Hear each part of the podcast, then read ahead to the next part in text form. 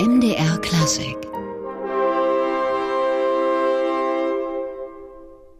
Die Anhaltische Philharmonie Dessau spielte einen ihrer einstigen fürstlichen Hofkapellmeister August Klughardt.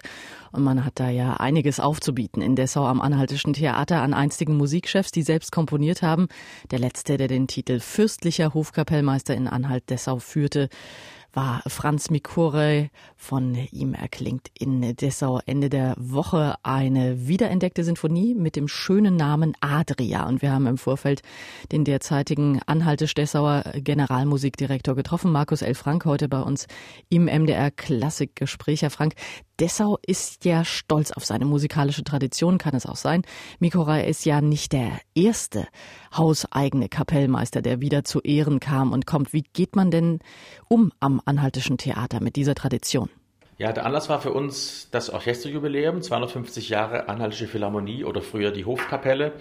Und in diesem Jahr haben wir in den Sinfoniekonzerten in jedem Konzert einen der ehemaligen komponierenden Hofkapellmeister hier mit im Konzert gehabt. Eben unter anderem ein Stück von Franz Mikoraj, damals dessen auch hier gespieltes Klavierkonzert.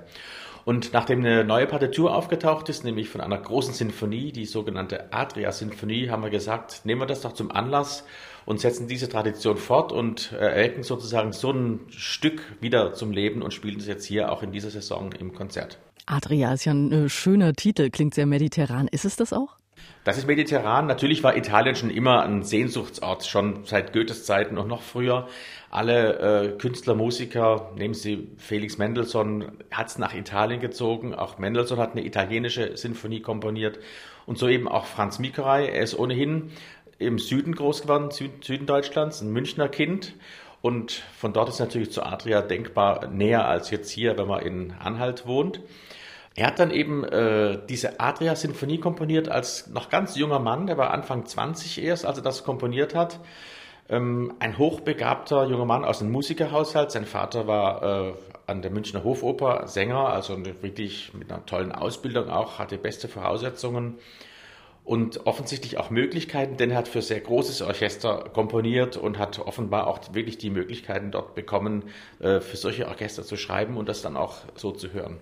Wie hat sie denn dann äh, nach Dessau verschlagen? Weiß man das, wie er da zum äh, fürstlichen Hofkapellmeister avanciert ist? Er war vorher auch in anderen Theatern engagiert, also er hat eine tolle Karriere eigentlich gehabt. Er hat als, als Jugendlicher oder als, ja, ich würde sagen, Student, damals gab es das noch nicht so in dem Sinne, hat er in Bayreuth zum Beispiel repetiert. Das war allerdings nach Wagners Tod hat er dort mit den Größen seiner Zeit schon zu tun gehabt und war wirklich ähm, auch für die damals neudeutsche Musik, also rund um Franz Liszt, Richard Strauss natürlich auch in München, hat er natürlich gut gekannt, ähm, war da sehr aktiv und äh, ist dann sogar nach Wien an die Hofoper damals unter Gustav Mahler engagiert worden. Allerdings muss es da vielleicht ein bisschen Konkurrenzgedanken äh, gegeben haben, denn er kam nicht so oft ans Dirigentenpult, wie er sich es vielleicht vorgestellt hatte und ist dann von dort sozusagen nach Dessau gekommen. Und kam er da an ein Theater, das äh, Fürstliche Theater in Dessau, das ja einige Zeit vorher eine eigene Wagner-Pflege etabliert hatte. Ein kleines äh, Bayreuth seit August Klughardt. War das noch die Zeit, in der Mikorei da ankam? Das war ganz genau die Zeit und deswegen haben sie auch, glaube ich, den Mikai so geliebt, denn er als äh, auch Wagnerianer oder mit der Musik im Blut hat einfach wahnsinnig gut hierher gepasst. Der hat äh, ein Probedirigat gehabt, wie wir das für solche äh, Stellen natürlich auch heute noch haben und hat dort Wagners Lohengrin dirigiert und das muss wie eine Bombe eingeschlagen haben, weil einfach er den Lohengrin so gut kannte und das Orchester auch mit der Tradition groß geworden ist, so dass äh, das einfach wunderbar zusammengepasst hat. Auch gleich in seinen ersten Spielzeiten dann hier hat er Wagners Ring gespielt und der ist also weit über die Grenzen Anhalts hinaus hochgelobt worden und ja, das muss anfangs eine tolle Zusammenarbeit gewesen sein zwischen der Hofkapelle und dem neuen Hofkapellmeister Mikorei. Wenn Sie sagen, er war ein emsiger Wagnerianer oder hat zumindest die Wagnerpflege in Dessau emsig weiter betrieben, kann man ihn denn vom Stil her dieser neudeutschen Schule auch zurechnen oder ist das was ganz Eigenständiges? Also man kann jetzt aus dieser Adria-Sinfonie den Wagner nicht unbedingt raushören. Man kann so ein bisschen Anklänge von Gustav Mahler, Richard Strauss vielleicht hören, wenn man jetzt schon so eine Schublade rausziehen möchte. Aber es ist immer etwas ungerecht gegenüber den Komponisten in der zweiten Reihe, wenn wir mit diesen ganz großen Schubladen kommen und versuchen, die da irgendwo einzuordnen. Ähm, die Musik ist sehr gut zu hören, sehr, sehr lebendig und harmonisch. Also ich denke, wenn man sich dem einfach so hingibt, hat man mehr davon, als wenn man versucht, die jetzt irgendwie einzuordnen und sagt, das klingt jetzt nach Liszt, Strauss, Mahler, wie auch immer. Markus L. Frank heute im MDR Klassikgespräch, der Generalmusikdirektor des Anhaltischen Theaters Dessau, der Ende der Woche eine Sinfonie von einem seiner Vorgänger aufführen wird, dem fürstlich-anhaltisch-dessauischen Hofkapellmeister Franz Mikorei. Herr Frank, Sie haben gesagt, diese Sinfonie sei aufgetaucht. Wie kann man denn das verstehen? Hat die jemand gefunden oder wie sind Sie da dran gekommen? Ähm, das Manuskript, das liegt in der Bayerischen Staatsbibliothek. Wir haben uns das dann äh, schicken lassen. Also das gibt's alles. Es ist auch die Partitur ist tatsächlich nur handschriftlich, wie ich sie hier vor mir liegen habe. 200 eng bedruckte, eng handgeschriebene Seiten. Franz Mikora hat die später im, im Alter. Also das Stück ist äh, entstanden Ende des 19. Jahrhunderts, 1898 ungefähr. Und hat sie dann 1933 nochmal von Hand säuberlich abgeschrieben. Das ist die Partitur, die wir jetzt hier vorliegen haben sehr interessant. wir mussten das Orchestermaterial extra jetzt hierfür anfertigen lassen. Wir haben also einen modernen Computernotensatz äh, bestellt und äh, haben uns die Orchesterstimmen schreiben lassen, was sehr aufwendig und ja, hat auch ein, wirklich ein halbes Jahr gedauert. Nun haben wir äh, so lange über Franz Mikoraj gesprochen. Herr Frank, ähm, in dieser Woche ist ja auch den Enkeln von ähm, von äh, Franz Mikoraj sind zu Gast. Welche Rolle spielt dieser Enkel denn in dieser Woche bei der Aufführung? Er ist natürlich wahnsinnig interessiert, die Musik seines Großvaters wieder zu hören. Er war damals auch da, als wir das Klavierkonzert gespielt hatten. Es gab auch zwischendurch noch einige Kammerkonzerte, wo Stücke von ihm gemacht wurden. Zuletzt jetzt in einem äh, Konzert des Anhaltischen Kammermusikvereins waren es Lieder von Franz Mikerei, auch ganz hervorragende Stücke. Und er hat uns auch finanziell unterstützt, denn Sie können sich vorstellen, so ein Notensatz, wenn da ein Mensch ein halbes Jahr arbeitet, um diese Noten zu schreiben, das kostet natürlich. Und er hat also aus, aus seiner privaten Schatulle noch was dazugegeben, dass wir das überhaupt uns leisten konnten, diesen neuen Notensatz anzufertigen. Wenn wir so lange und ausführlich über Franz Mikoraj sprechen, Herr Frank, da wollen wir ihn natürlich auch mal hören. Die Sinfonie noch nicht natürlich, äh, die wird gerade noch geprobt, aber das Klavierkonzert haben Sie vor zwei Jahren auch als CD eingespielt.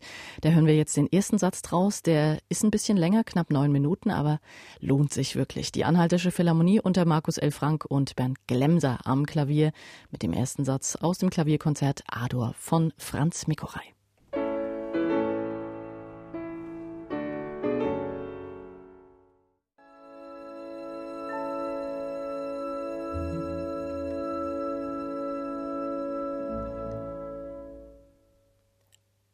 Bernd Glemser und die Anhaltische Philharmonie Dessau mit dem ersten Satz aus dem Klavierkonzert Ador von Franz Mikoraj dem letzten anhaltisch-dessauischen Hofkapellmeister. Und wir sind hier bei MDR Klassik im Gespräch mit seinem Amtsnachfolger, der heute natürlich Generalmusikdirektor heißt, mit Markus L. Frank.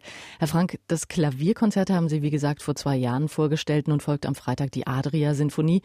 Der vorangestellt sind Mendelssohns Meeresstille und glückliche Fahrt und Robert Schumanns Ador-Klavierkonzert mit dem jungen Pianisten Fabian Müller.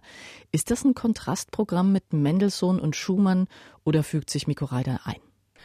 Naja, das passt insofern zusammen.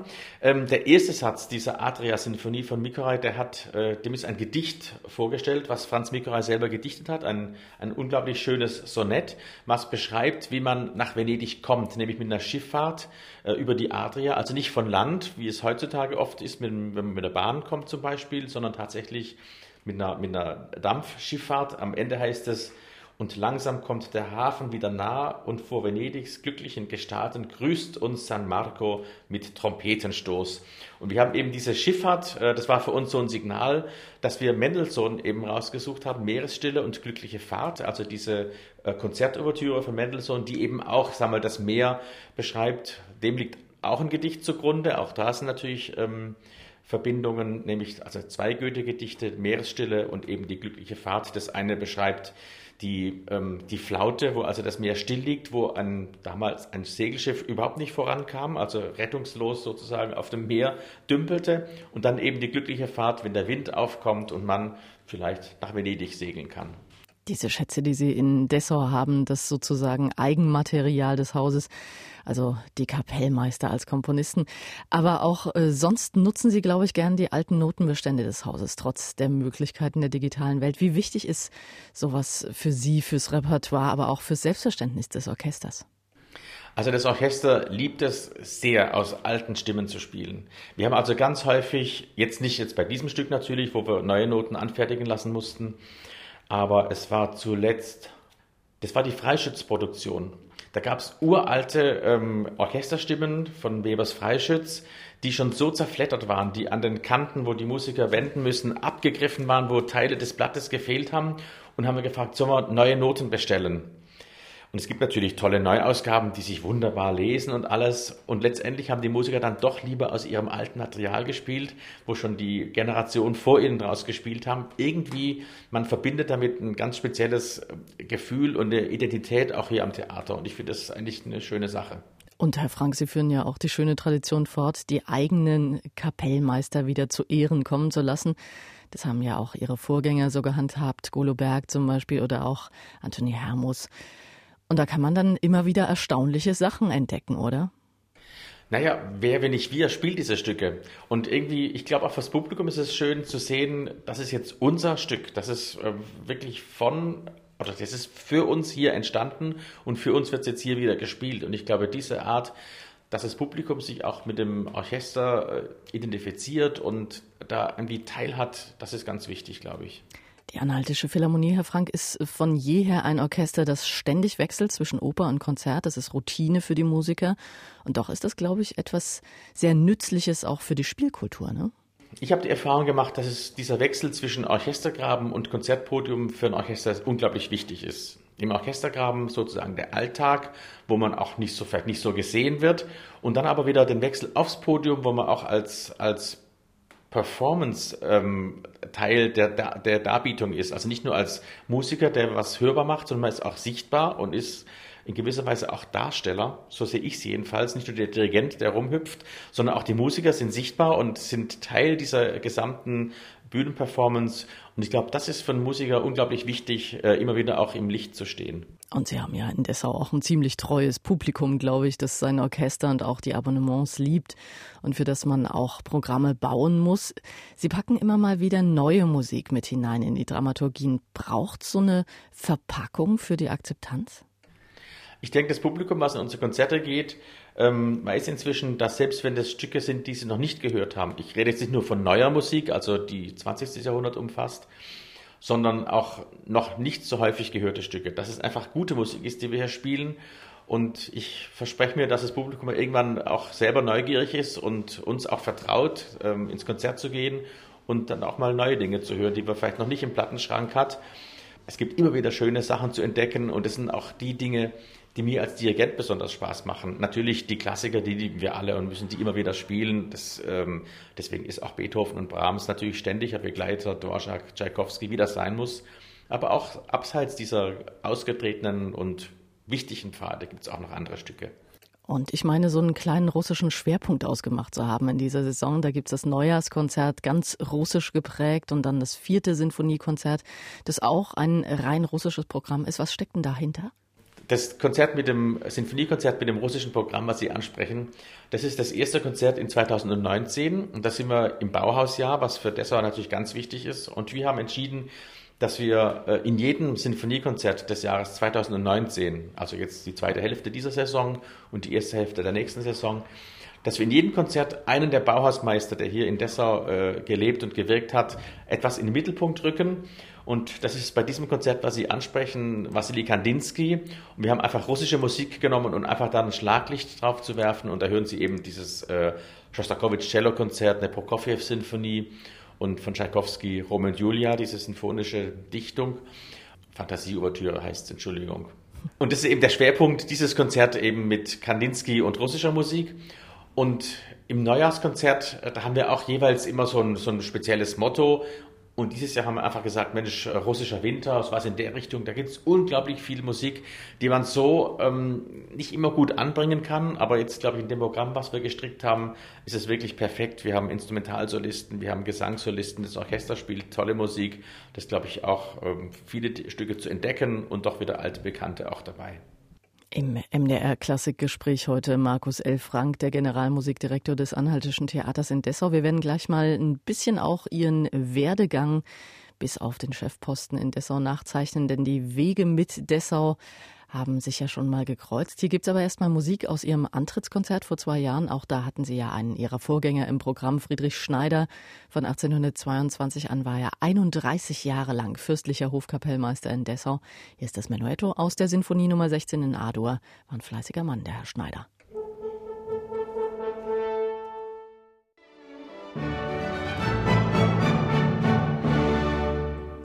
Markus L. Frank bei seinem Debütkonzert als Generalmusikdirektor in Dessau. Das war am 6.10. vor zwei Jahren und auf dem Programm stand unter anderem ein Vorgänger im Amt Friedrich Schneider. Ein weiterer wird am Freitag im dritten Sinfoniekonzert dieser Saison zu erleben sein, Franz Mikorei und Markus L. Frank heute bei uns im MDR Klassikgespräch. Herr Frank, Sie kommen ja eigentlich vom Horn. Wie ist man denn als Kind aufs Horn gekommen? Das ist ja nun nicht gerade das einfachste Instrument. Ich habe auch zuerst mit Klavier angefangen. Da war ich fünf Jahre alt und habe, meine Eltern können sich nicht genau erklären, woher das kam. Aber ich habe gedrängelt, dass ich Klavier spielen wollte. Wir hatten gar kein Instrument zu Hause und dann haben meine Eltern das unterstützt, ein Klavier angeschafft. Das Horn kam erst später. Mein Vater hat selbst auch Horn gespielt in einem kirchlichen Posaunenchor und da standen in der Zimmerecke standen so olle äh, Instrumente sozusagen. Er hat mir eins in die Hand gedrückt und es hat gepasst. Gerade bei Blechbläsern ist es so, wenn der Ansatz äh, stimmt, wenn die, die Konstitution der Lippen gut ist, dann kann man auch schnell wirklich ähm, gute Erfolge haben im Unterricht. Und so war das dann. Und da bin ich irgendwie so reingeschlittert. Das war einfach immer, hat funktioniert, war erfolgreich. Und dann bin ich irgendwie automatisch ins Musikstudium reingeschlittert, habe zunächst Horn studiert, wollte auch Orchestermusiker werden und bin dann aber zum Dirigieren gekommen. Das war innerhalb der Hochschule. Ich hatte ein, ein kleines Konzert mit dem Dirigierstudenten im Orchester da gespielt. Und da dachte ich irgendwann, also was der kann, das kann ich auch. Und habe dann noch parallel Dirigieren studiert. Ähm, wollte aber unbedingt zuerst ins Orchester gehen und war dann auch beim Rundfunkorchester in Hamburg. Habe dort äh, eine Solohandstelle begleitet, habe das zwei Jahre lang gemacht und dann hat mich doch zum Dirigieren hingezogen und habe ich die Seiten gewechselt und war ab da Kapellmeister und jetzt Generalmusikdirektor. Und dieses aus dem Orchester kommen ist, glaube ich, sehr nützlich. Das hört man immer wieder von Dirigenten, die einen ähnlichen Hintergrund haben. Ja, das ist unglaublich wichtig, denn es gibt Eigenheiten von Dirigenten, die einen als Orchestermusiker wahnsinnig nerven. Also Dirigenten, die zu viel plaudern und die die Dinge wiederholen und proben, die von selbst dann funktionieren. Es gibt ja ein, die Orchestermusiker sind nicht blöd, sondern wenn die was zum zweiten Mal spielen, da wird es automatisch verbessert. Und wenn ein Dirigent auf Dinge hinweist, die dann ohnehin sich von selber richten, ist es einfach ähm, sehr ärgerlich. Und die Erfahrung, die man da als Orchestermusiker gemacht hat, die hilft da unglaublich, um da möglichst effektiv zu arbeiten und um die Musiker einfach auch ernst zu nehmen und zu wissen, was da für Potenzial bei den Musikern steckt. Und Sie haben diese Kapellmeisterausbildung schon angesprochen, die Sie durchlaufen haben. Sie waren ja hier in Dessau schon erster Kapellmeister, dann auch in Nordhausen GMD und jetzt wieder in Dessau. Das ist, man könnte fast sagen, eine klassische deutsche Kapellmeisterlaufbahn, so die Ochsentour, wie man sie traditionell kennt, die stirbt so langsam aus. Wie wichtig ist Ihnen dieser Hintergrund? Man merkt die Unterschiede, ob einer Kapellmeister gelernt hat oder ob einer sozusagen ich will es nicht schlecht machen, aber ob einer, sagen wir, ein Wettbewerbsdirigent ist. Es gibt ja unglaublich viele Dirigierwettbewerbe, ähm, wo sich Leute auszeichnen, die dann ganz schnell Karriere machen und oben auf dem Treppchen bei tollen Orchestern stehen. Und man weiß aber dann als äh, Fachmann, der man das beobachten kann, dass da noch unglaublich viel in der Ausbildung fehlt. Und ich wollte auch unbedingt diese Kapellmeisterausbildung haben, nicht nur weil ich jetzt vom Klavier ursprünglich herkam, sondern ich tatsächlich gesehen habe, dass man so auch die Stücke des Musiktheaters ganz anders kennenlernt. Ich habe in Kiel angefangen, war dort Kapellmeister und Solorepetitor, das heißt, ich habe auch die Sänger am Klavier verpflegt und habe so die Stücke, die ich dort dirigieren konnte, wirklich von innen heraus gelernt. Also ich habe noch heute die, die, die Stimmen, mit denen ich damals gearbeitet habe, ganz intensiv im Ohr und weiß, wie ein Sänger mit, mit verschiedenen Passagen umgeht. Und diese Erfahrung, die ist durch nichts zu ersetzen. Also ich kann mich nicht hinsetzen und kann eine Schallplatte mir anhören und das reinpfeifen. Wenn ich mit Sängern am Klavier gearbeitet habe, dann kenne ich die Stücke wirklich aus dem FF. Und ich bin echt froh, dass ich diesen, wenn auch beschwerlichen und sehr zeitintensiven Weg so gegangen bin. Man schöpft ja, glaube ich, auch nirgendwo so aus äh, das Repertoire, äh, Repertoire aus, wie wenn man eine Kapellmeisterausbildung macht, weil man da ja überall auch mal ran muss, ne? Nee, das ist auch das Schöne, dass mir, ähm, ich bin als zweiter Kapellmeister eben angefangen und da waren einfach Musical, Operette, also wirklich alle Genres, Ballettproduktionen, man ist alles durchgegangen, das hat man zuerst dirigiert und hat dann eher bei den großen Stücken assistiert, also bei Strauss, äh, Puccini, Verdi und so weiter und kommt dann nach und nach in, in das, sagen wir mal, etwas größere oder gehobenere Repertoire. Und dieser Weg von unten nach oben, der ist wirklich Gold wert. Lernt man da auch unterschiedliches Publikum kennen oder kommen Ihre Dessauer, egal was auf dem Spielplan steht? Ähm, ist natürlich so, dass in einer kleineren Stadt wie hier das Publikum das gleiche ist, ähm, ähm, überwiegend. Aber ich glaube, die verschiedenen Stile kennenzulernen, das ist das, was, was dann ein Musiker erst ähm, vollkommen macht und ja, wo man einfach diesen weiten Blick unbedingt braucht. Wenn ich jetzt anfange als junger Musiker und sage, ich bin Wagner-Spezialist und kenne das andere gar nicht wirklich, dann kann ich das nicht wirklich für voll nehmen, so, so eine Spezialisierung. Und ich denke, für mich war es immer ganz wichtig, alle Stücke, die demnächst anliegen, als die wichtigsten anzusehen. Ob das jetzt eine Operette war oder eine Oper, egal. Das nächste Stück, was auf meinem Pult liegt, das muss in dem Moment das Allerwichtigste sein. Und ich glaube, so wird man einfach dann komplett als Musiker. Sie haben gesagt, eine kleinere Stadt wie Dessau. Welche Beziehung baut man denn da auf zum Publikum, gerade auch zum treuen Stammpublikum, nicht nur in den Konzerten, sondern auch in der Oper? Also mich kennen die Leute auch so in der Stadt, also die regelmäßig ins Theater gehen und es ist total schön, dann angesprochen zu werden. Und da haben die Leute auch hier keine Scheu und keine Hemmungen, das finde ich toll. Ich war gerade wieder, war ich ähm, bei, einem, bei einem Arzt und so und habe mich dann vorgestellt, ich habe gerade ein bisschen Beschwerden am Ellenbogen und wollte dann gerade sagen, dass ich hier Dirigent bin. Ja, wissen wir doch. Also die, die Leute, die, die kennen einen und nehmen dann auch Bezug drauf, sprechen einen auch so äh, an und das ist total schön. Mir ist es auch ganz wichtig. Ich schreibe jetzt an die Abonnenten ganz regelmäßig Briefe und berichte so ein bisschen von innen heraus und versuche die daran teilhaben zu lassen. Wir haben nach dem ersten Sinfoniekonzert diese Saison ein, nach dem Konzert so ein, so ein kleines Treffen, so ein Plausch gehalten nach dem Konzert im Foyer, haben uns da nochmal ausgetauscht, sind auch viele geblieben, wollten so ein bisschen Fragen stellen und ein bisschen nachhaken.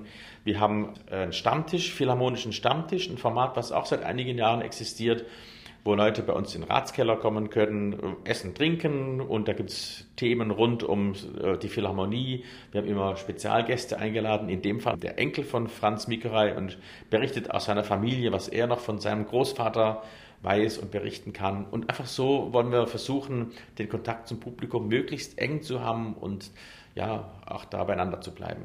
Und wie gesagt, diese Beziehung reicht schon länger zurück, denn Markus Elfrank war ja auch schon mal Kapellmeister in Dessau und hat als solcher vor 13 Jahren, also 2005, im November die Bilder einer Ausstellung dirigiert. Hier ist daraus Büdlow Modest Mussorgsky gespielt von der Anhaltischen Philharmonie Dessau unter Leitung von Markus Elfrank.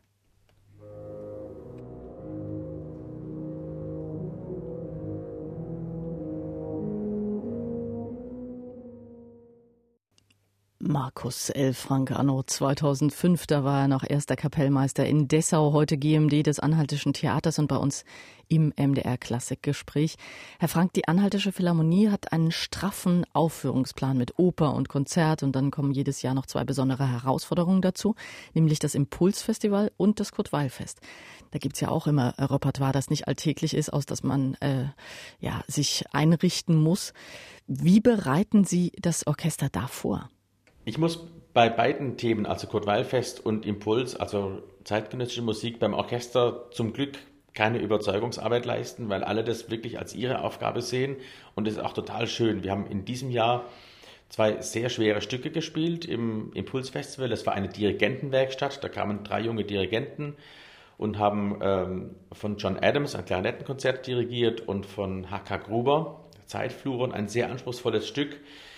Da hätte ich bestimmt bei vielen Orchestern Naserümpfen gesehen oder gespürt, dass da vielleicht eine Aversion ist gegen wirklich sehr, sehr anspruchsvolle und gewöhnungsbedürftige Musik nicht hier. Also die Musiker sind wirklich aufgeschlossen und wollen aus allem das Beste machen. Ähm, das haben Sie auch gehört bei dem äh, Sinfoniekonzert im November, was auch Impuls angegliedert war. Auch neue Musik, was unsere Kapellmeisterin Elisa Gogu dirigiert hatte. Auch da gab es keinerlei ähm, Vorurteile oder wie auch immer. Das läuft wirklich gut. Und was Kurt Weil angeht, natürlich weiß das Orchester Kurt Weil gehört hier nach Dessau und wird immer wieder gespielt und auch gerne. Wir haben gerade jetzt in diesem Kurt Weil Fest drei wirklich große Programme vor uns. Ich habe das Orchester auch schon vorgewarnt, dass wir da viel zu tun haben werden, diese, diese drei Wochen. Das geht da wirklich zur Sache. Aber auch da, die, die Musiker sind wirklich Feuer und Flamme und wollen sich dann auch gut präsentieren und ich habe da überhaupt keine Bedenken. Und äh, Sie machen ja darüber hinaus auch viel fürs junge Publikum beziehungsweise den Publikumsnachwuchs. Das Theater an sich tut da viel, aber auch die Anhaltische Philharmonie im Besonderen. Wie sieht denn das aus? Es sind viele Orchestermusiker, äh, die nebenberuflich zum Beispiel in unserer Musikschule Kottweil unterrichten und auch da natürlich die Verbindung herstellen, was auch ein ganz wichtiger Part ist. Ich meine, das sind einfach Musiker hier aus dem Orchester heraus, aus dem Theater, die äh, nach, nach außen treten und dann junge Leute unterrichten. Ich finde, das ist eine ganz, ganz gute Verbindung. Und natürlich gibt es auch viele Kammermusikgruppen und Einzelmusiker, die in Schulen, in Kitas, in, selbst in Kindergärten gehen, um dort nicht nur Werbung zu machen, sondern einfach ähm, den jungen Leuten Lust an der Musik ähm, äh, vermitteln. Und ähm, das spiegelt sich auch dann im Orchester wieder. Also Musiker, die viel mit Schülern, mit äh, jungen Kindern zu tun haben, die kommen auch verändert wieder ins Orchester. Einfach, weil sie spüren, dass da unglaublich viel Offenheit ist und, und auch Vertrauen gegenüber den Musikern, die ihr Instrument vorstellen oder die Stücke vorstellen. Und das ist, ähm, hat einen sehr positiven Effekt auch für die Arbeit dann im Orchester. Dessau scheint ja für Musiker insgesamt etwas ganz Besonderes zu sein. Wir hatten Bertrand de Billy im Gespräch hier bei MDR Klassik, der sich sehr gerne an seine Dessauer Jahre zurückerinnert. Und Sie sind ja auch gerne zurückgekehrt nach Dessau. Was ist das Besondere an dieser Stadt und an Ihrem Theater? Die Stimmung im Theater ist ganz besonders. Also das hat mich, ähm, das war mit ein Grund dafür, wieder her zurückzukommen natürlich. Ähm, man geht hier einfach nett miteinander um. Es gibt nicht diese üblichen so Rivalitäten oder Grüppchenbildungen, wie man das bei anderen Theatern kennt. Deshalb fast schon sprichwörtlich, dass im Theater mal ganz verrückt zugeht. Und hier ist es auch in der Philharmonie, im Orchester, ähm, ist ein unglaublich netter, freundlicher, entgegenkommender Umgangston und das Orchester arbeitet wahnsinnig professionell. Also wenn man als Dirigent probt, was abbricht, dann wird nicht noch weiter gespielt, es wird nicht geredet. Das ist leider bei vielen Orchestern üblich, dass so der Probenprozess extrem in die Länge gezogen wird. Das gibt es hier nicht, sondern das Orchester ist aufmerksam, äh, will intensiv proben und dadurch spart man unglaublich viel Zeit und Nerven. Und das ist für den Dirigenten super angenehm, da wirklich effektiv äh, arbeiten zu können. Und das ist das ja, das ist ein, ein, Traum für jeden Dirigenten und alle, die hier als Gast auch herkommen, stellen das fest, dass es wirklich schön ist, hier zu arbeiten.